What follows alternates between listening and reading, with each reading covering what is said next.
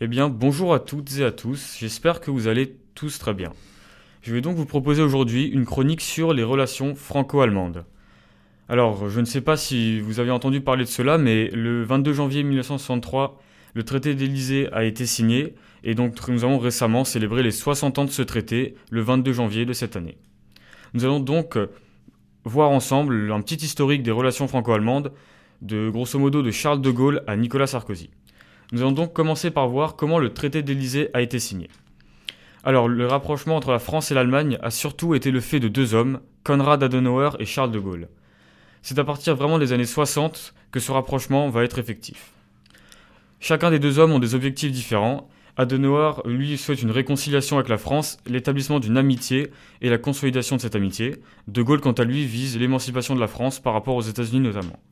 Il est accueilli aussi triomphalement en 1962 en évoquant le grand peuple allemand. Cette réconciliation se concrétise donc par la signature du traité de l'Élysée le 22 janvier 1963, qui donne donc naissance au couple franco-allemand. Il y a donc des, des, sommets bilatéraux qui sont donc institués deux fois par an. Donc cet accord est vivement critiqué par les États-Unis et le Royaume-Uni, mais aussi par des ministres de la Défense et des Affaires étrangères allemands. Adenauer doit accepter l'ajout d'un préambule qui affirme l'attachement allemand à la coopération transatlantique qui vide le traité son sens. Adenauer démissionne en octobre 63 et il est remplacé par un successeur qui lui est peu francophile, ce qui fige les relations franco-allemandes. Ce sont donc les États-Unis qui deviennent le principal interlocuteur de l'Allemagne, sur le plan militaire ainsi que sur le plan diplomatique. L'attitude française face aux États-Unis est une attitude d'indépendance, ce qui provoque une crise entre les deux pays. La France sort du commandement militaire intégré de l'OTAN en 1966 ce qui empêche toute coopération militaire efficace. L'Allemagne est donc exaspérée par les prétentions françaises d'indépendance et de grandeur.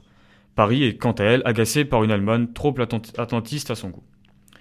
Cependant, durant l'année 66, un premier grand projet se décide entre les deux nations grâce à des scientifiques de chaque pays.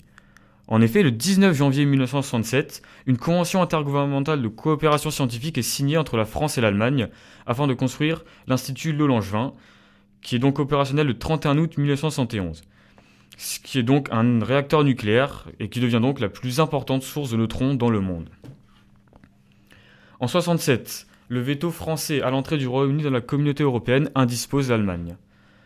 Ce qui est donc euh, logique puisque quand Charles de Gaulle quitte le pouvoir en 1962, les relations franco-allemandes tombent évidemment au plus bas. Cependant, la coopération économique entre les deux pays est relancée en 1969 par la décision de produire en commun l'Airbus et de lancer le premier programme européen de satellites et de télécommunications nommé Symphonie. S'ensuit ensuite la période, ce qu'on appelle la période de Concorde de 1974 à 1989. Avec Valéry Giscard d'Estaing en 1965 et Helmut Schmidt se forme le premier véritable couple franco-allemand. Les deux hommes sont tous deux arrivés au pouvoir en 1974 et ils décident donc de faire de la, la relation franco-allemande le moteur de la construction européenne. Cette fructueuse collaboration se poursuit avec le second couple franco-allemand qui concerne François Mitterrand et Helmut Kohl. La France soutient notamment le déploiement de missiles en RFA pour répondre à la menace de nouveaux missiles soviétiques, ainsi donc la protéger. En 84, les deux hommes commémorent ensemble à Verdun le souvenir des soldats français et allemands durant la Première Guerre mondiale, ce qui fait donc lieu à une photo très célèbre où les deux se tiennent la main ensemble. Un autre événement va être décisif dans ces relations franco-allemandes. Il s'agit de la chute du mur de Berlin. Donc euh, le régime socialiste de la République démocratique allemande se délite petit à petit et le 9 novembre 1989, les Berlinois ouvrent le mur, ce qui permet aux habitants des deux Allemagnes de passer de nouveau librement des deux côtés.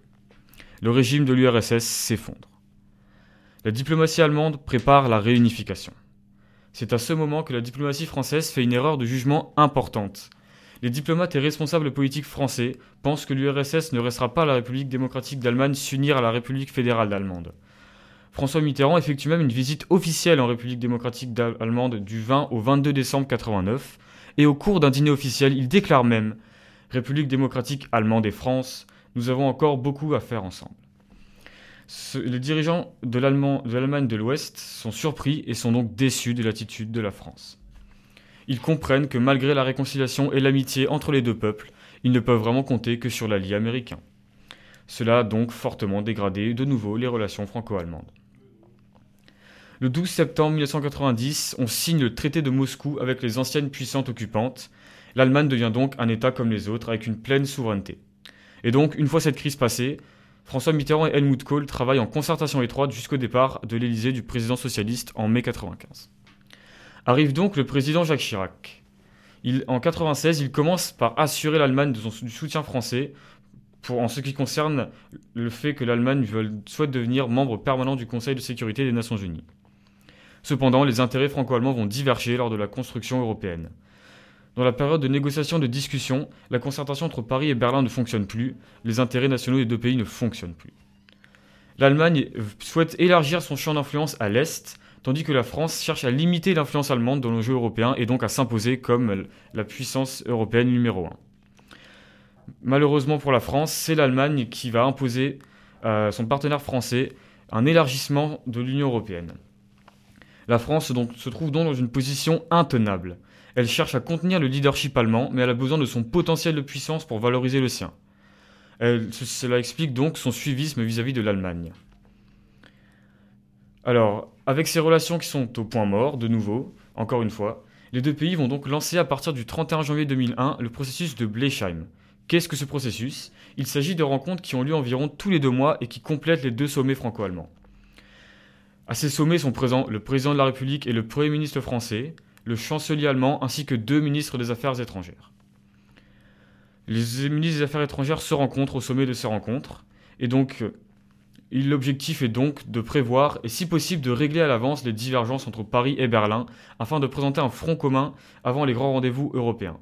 Ainsi, lors du Conseil européen de Stockholm des 23 et 24 mars 2001, Paris et Berlin ont défendu le principe d'une libéralisation maîtrisée des marchés dans certains secteurs, ce qui est un simple exemple de comment ils arrivent à gérer ensemble et à faire front commun lors de ces sommets. En 2004 aussi, un centre culturel franco-allemand est ouvert, ce qui inspire donc les deux pays à ouvrir d'autres centres culturels communs à l'étranger. La coopération culturelle et éducative s'approfondit encore avec la signature d'un traité sur l'accord d'un accord pardon, sur l'équivalence des diplômes professionnels entre les deux pays, ainsi que des mesures qui encouragent la maîtrise de chaque langue dans les pays.